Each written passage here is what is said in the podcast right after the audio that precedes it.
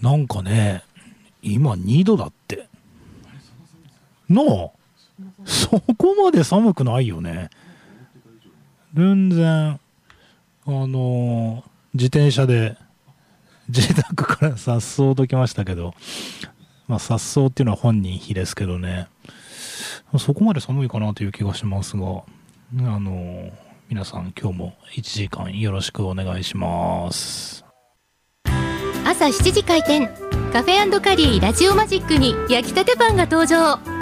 朝から店内で焼き上げたクロワッサンをはじめとするいろんなパンが並んでいます。売り切れ次第終了です。焼きたてパンの香り漂うラジオマジック。朝7時から営業中。出勤前にちょっと立ち寄ってみては？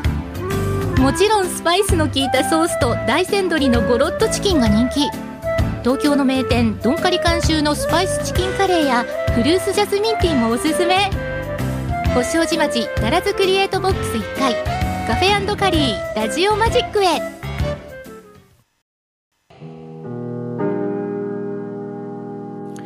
世界8億9000万のスバルタクシーファンの皆さんおはようございます。帰ってきたヘビーメタルの逆襲の時間です。この番組は FM 放送周波数 79.8MHz またダラズ FM のインターネット放送はパソコンからサイマルラジオで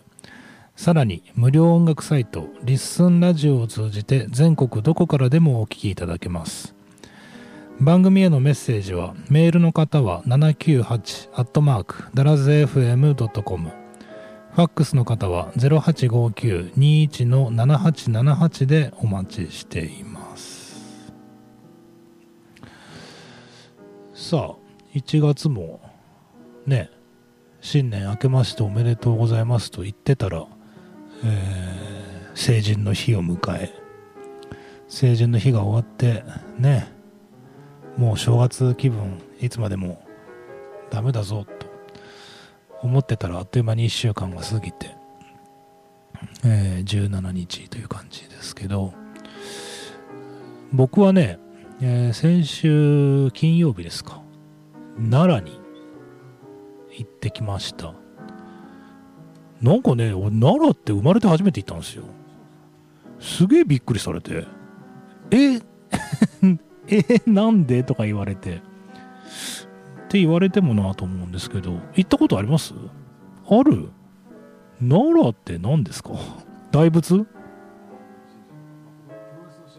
ああいやまあ別に奈良をディスるわけじゃないけど奈良ってそんな行く用事ないなと思って。であのまあちょっと思うところあって奈良に行ったんですけど奈良の生駒っていうところに、えー行きました。でえっ、と車で行こうかなと思ったんですけどあの道中眠たいんで 高速バスで大阪まで出て大阪からね30分ぐらいですね。うん電車で。電車で30分ぐらいで奈良まで行って。でまあ1時間半ほどちょっと取材して終わりみたいな 感じだったんですけどまあ人生初奈良という感じで。でねあのー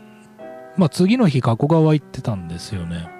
まあというかあの奈良と加古川とセットでまあ出張を入れたという感じなんですけど次の日加古川行ってで加古川はあの朝市のメッカですからまあメッカっていうかあのうちが今、えーさ去年からやってる朝市あるじゃないですか。あれはその加古川の朝市を米子に導入しているのでまあいわば本社ですね。本社の、えー朝市を、えー見に行くというかんことで、えー初めて行ってきました。で僕も加古川の、えー大丈夫です？なんかおかしいです？あもうそんな時間ですか？あそんな時間か。ごめんなさいね。えー、本当だ 長いからだよ。12分もある曲やってんだから。えーっとごめんなさい。じゃあ次続いての曲を、えー紹介してまた改めてという感じですね、えー、ちょっと季節に合わない曲ですがお聴きください。日暮らし。朝7時開店。カフェカリーラジオマジックに焼きたてパンが登場。朝から店内で焼き上げたクロワッサンをはじめとするいろんなパンが並んでいます。売り切れ次第終了です。焼きたてパンの香り漂うラジオマジック。朝7時から営業中。出勤前にちょっと立ち寄ってみては？もちろんスパイスの効いたソースと大山鶏のゴロッとチキンが人気。東京の名店ドンカリ監修のスパイスチキンカレーやフルーツジャスミンティーもおすすめ。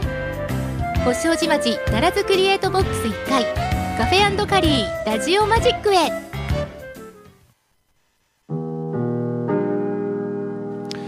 いやーなんか進行間違えてというか計算間違いしてて。そりゃ13分もある曲かけたら トークの時間なくなってるよなっていう話なんですけど。あのすいません。進行に一部不手際がありました。えー、っとそう。加古川にね朝一行ってきたっていう話なんですけど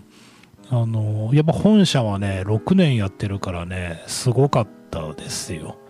うちなんかえー、っと例えばこの前の日曜日出店者 3, 3店舗ですからね。まあ3店舗でも立派なもんですよ今のうちにとっては。みんなね寒くなると出店しなくなるんだよね。やりゃいいのになと思うけど皆さんこの放送を聞きでえこんな時期にあの朝一やってるんですか？みたいな人いたらあの多分もう冬冬っていうかあの秋とかさシーズン夏とかになるとなんかあの出店者取り合いになるじゃないですか。ねあちこちでマーケットとかマルシェとか行って朝市やってるんで、えー、取り合いになりますけどもうこの時期どこもやってませんから。内訳は毎週やりますんで、えー、ぜひ出店してもらえたらなと思うんですけどまあまあそれは冗談なんだけど。えっ、となんだ？そう。3店舗でやったんですね。3店舗プラスうちが特別にあの本社チームと一緒に日なせの牡蠣をこうね焼いて食うっていう。あれも最高だね。毎週焼きますからね。いやほんとうまいんだよね。俺だいぶうまくなったよ。牡蠣焼くの。何やってんだよっていう話。あれね僕あの難しいんですよ。あの開けるのが。難しいんだけどだいぶにうまくなったなと思いますけどまあそれはいいんだけどあの何の話だっけ？そう本社行ったらさあの出店者数あのまあ雨でねちょっと規模縮小でもないですけどムードとしてはちょっとなんか若干ダウン気味みたいな感じだったんですけど加古川駅初めて、えー、なんか前もやったことあったような気がしてたんだけどみんなに聞いたら加古川駅でやるの初めてですっていう感じで JR 加古川駅の、えー、南北ロータリーやってで両方でやってて37店舗、えー、で来場者数が約1200人 すげえなっていう感じであのー、一日僕も、えー、朝一を満喫してですね本当良かったです。でもう絶対これはあの米子でもというかあのまあ星正寺町というかこのね商店街エリアであの絶対6年後には同じぐらいの規模でできるようになるっていうね。やっぱりあの現場見るといいですね。なんかあのもう現実現場現実ね1200人の来場者が来てるものを見るとああなるほどってこういう感じかっていうかで逆になんかもう1200人なんてとてもじゃないけど無理とかって思ってましたけど最初は見たらねああまあそれはこんぐらい来るわなという感じになるのであのー、非常に良かったです。で、まあ、割と弾丸的な感じのツアーではありましたけど、あのー、13、14と、久しぶりの加古川、まあ、関西、初奈良も含めてですね、えー、行ってきて。で、まあなんかその、まあ、加古川の武蔵、加古川武蔵のね、あの岡本社長とまあいろいろずっと喋ってたんですけどなんかいろいろその駅の開発とかまあまあ僕はそんなあのどれだけ街づくりにあの関係するわけでもないですけどなんかその駅の再開発とかなんかそういうのもすごい考えさせられて。で本当全然考えてなかったんですけどたまたま13日の夜はあの大阪の天王寺に泊まったんですね。で天王寺のなんかドン・キホーテとかあるドン・キホーテとホテルが一緒になってるっていう。JR 系のあれビアインとかっていうまあ普通のビジネスホテルに泊まりました。普通のビジネスホテルに泊まって。で、まあ、天王寺雨でしたけどね。行って。でなんか天王寺それこそコロナになる前はあのー、インバウンドの関係もあってね月に1回か2回ぐらい天王寺行ってた時期あるんですよ。なので結構俺の中で馴染みのあるとこっていうかあのハルカスとか、まあ、それからまあ昭和的にはあのゴチビルがあったりとか するんですけど。でね何が言いたいかってねあの駅駅の作り方とかなんかすげえ考えさせられた。あの今までそんなこと思って見たことなかったんだけどなんかあこれ良くないなと思ったんですね。要するにその車中心になってるんであの歩き歩きにくいっていうかこういうのがあって、まあ、歩道橋みたいなのがこう充実してるんですけどね天王寺駅のところって、うん、だけどその次の日加古川行った時にもあの同じ問題を指摘されたんですけど、まあ、非常に歩きにくいっていうかあの使いにくいなという、まあ、車が前提になっているっていうのがすごい考えさせられたので、あのー、そう思って天王寺の駅をね見たりもしたんですけどまああの米子的にはですね米子 JR 米子駅も絶賛、えー、改装中でで南北一体化みたいなんでやってるわけですけどまあ、例によってね、あの、批判してる人たちたくさんいますけど、それも10年前に言えよっていう話もしますし、まあ、文句言うの簡単なんで、あの、みんなでどうしていくかっていうのは、僕はあの、今からでもね、あの、全然、あの、変わってくると思いますよ。あの、もう、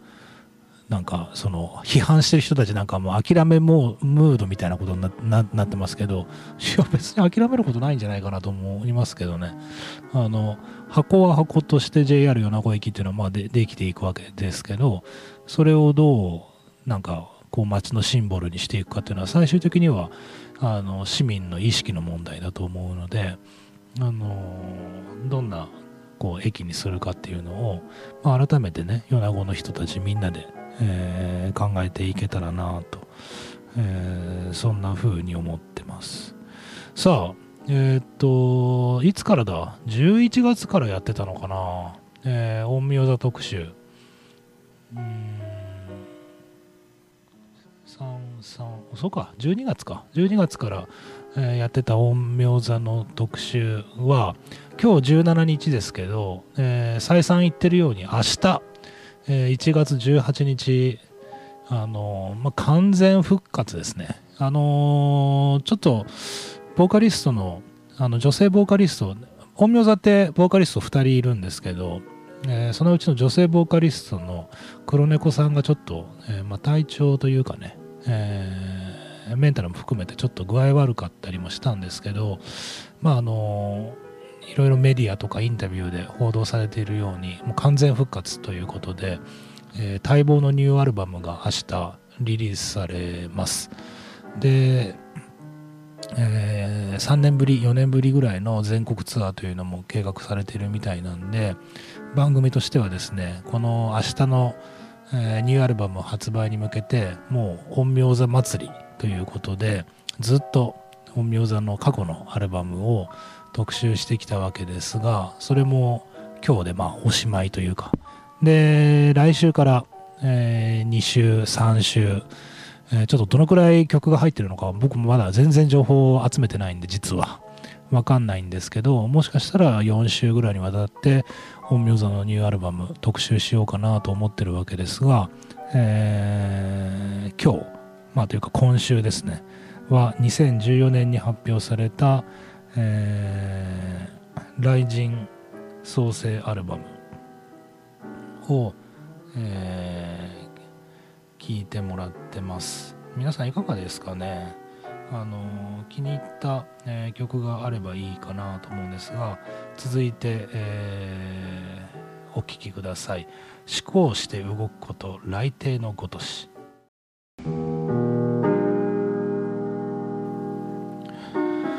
あのー、家でさ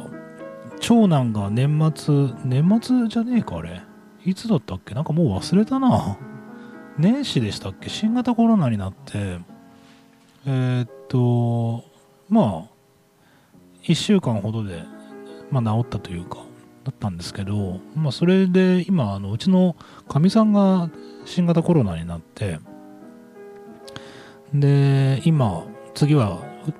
あの一番うちで虚弱な、えー、次男が新型コロナになってですね熱がもう41度ぐらいの熱が2日 ,2 日続いたのかな？うん。でちょっと心配しましたけどまあいつも言ってるようにあのおとなしくするしかないので水分とって。して今だいぶ良くなってきたんですけどなんかまあ例によってそういうのを SNS に投稿するとですねなんかめちゃくちゃ心配してくる人いるんですよ。いやいやいやいやいや、まあありがたい話ですけど、そんな、なんか例によって、何なんですかね。あの、そりゃ冬なんだから、インフルエンザになったり、新型コロナになったりするでしょうっていう 話だと僕は思っているので、あの、ね、40、なんか40度熱が出て怖いとか言ってさ、いや、怖いよ。怖いけど今まで30年も50年も100年も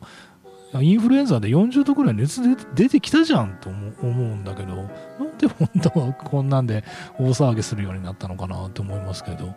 寝とけよって思いますけどね。まあでまあでねな、まあ、何が言いたいかってあの結構皆さんそうだと思いますけど制約がほらなんか家族も濃厚接触者とかでなんだよ濃厚接触者ってって思いますけどそうでなんかさ福祉事業所とかやってるんでなんか5日間はなんか控えろみたいなことになってるわけですよね。でまあまあまあそれもうもうね3年経ってもう文句言ったってしょうがないんでいいですけど守ってますけどあやりにくいんだよね。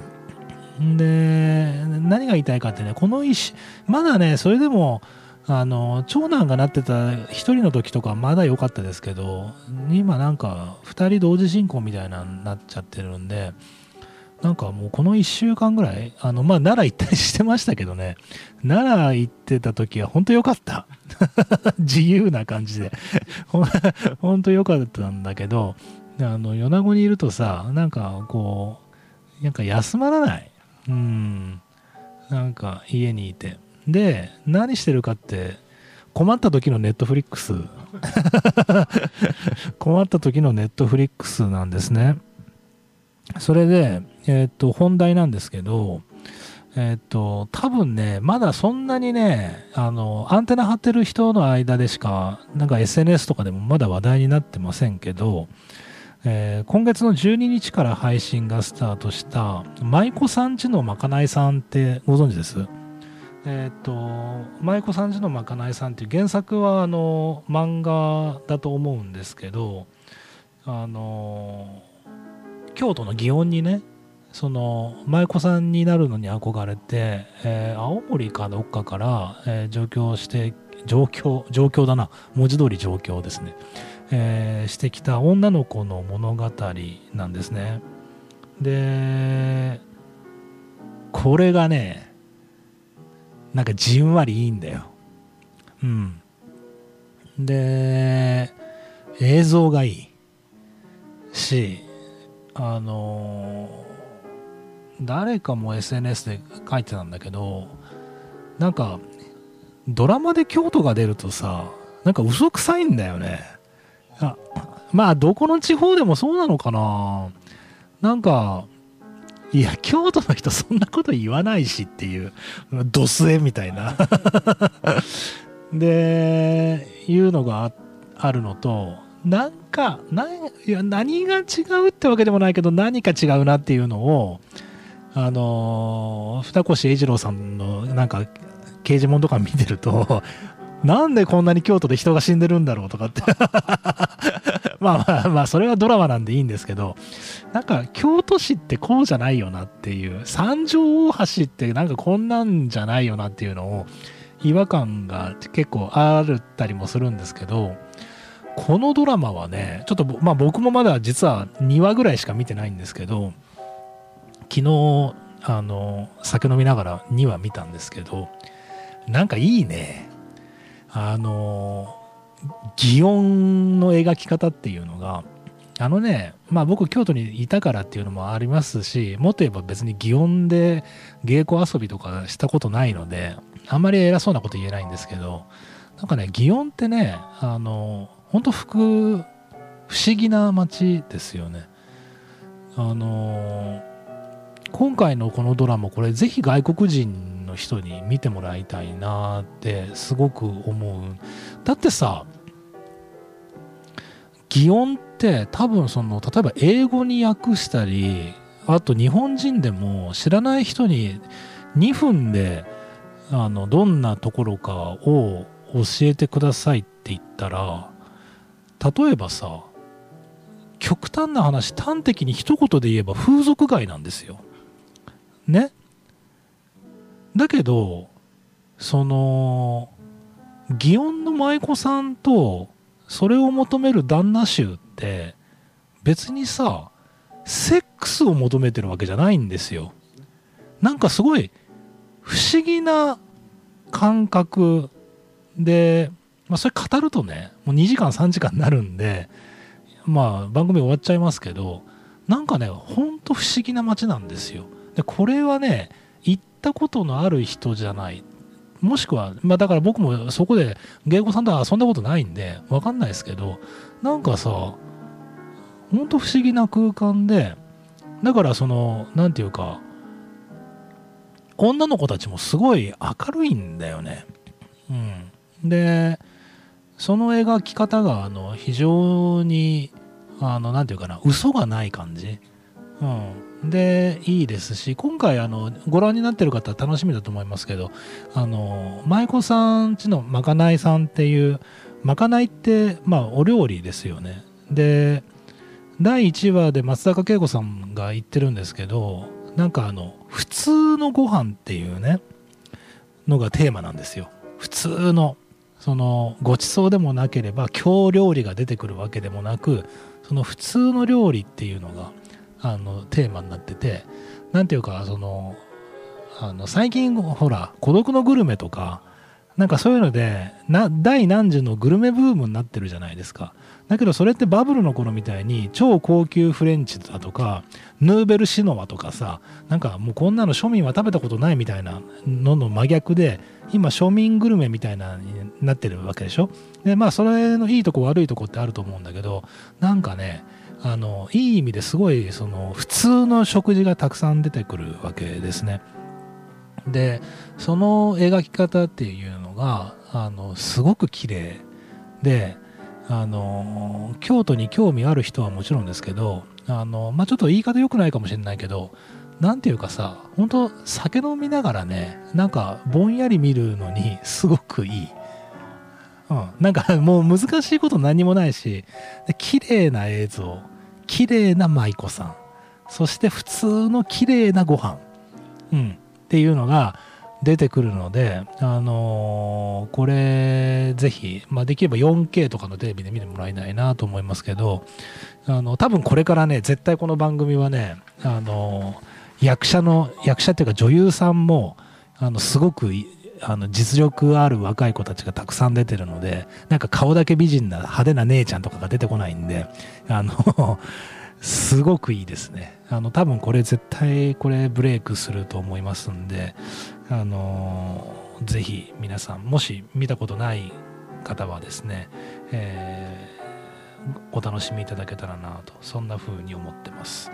さあ、えー、陰陽座の、えー、雷神創生アルバムもこの曲で最後ですね。もう最後にふさわしいですね。これぞロックンロール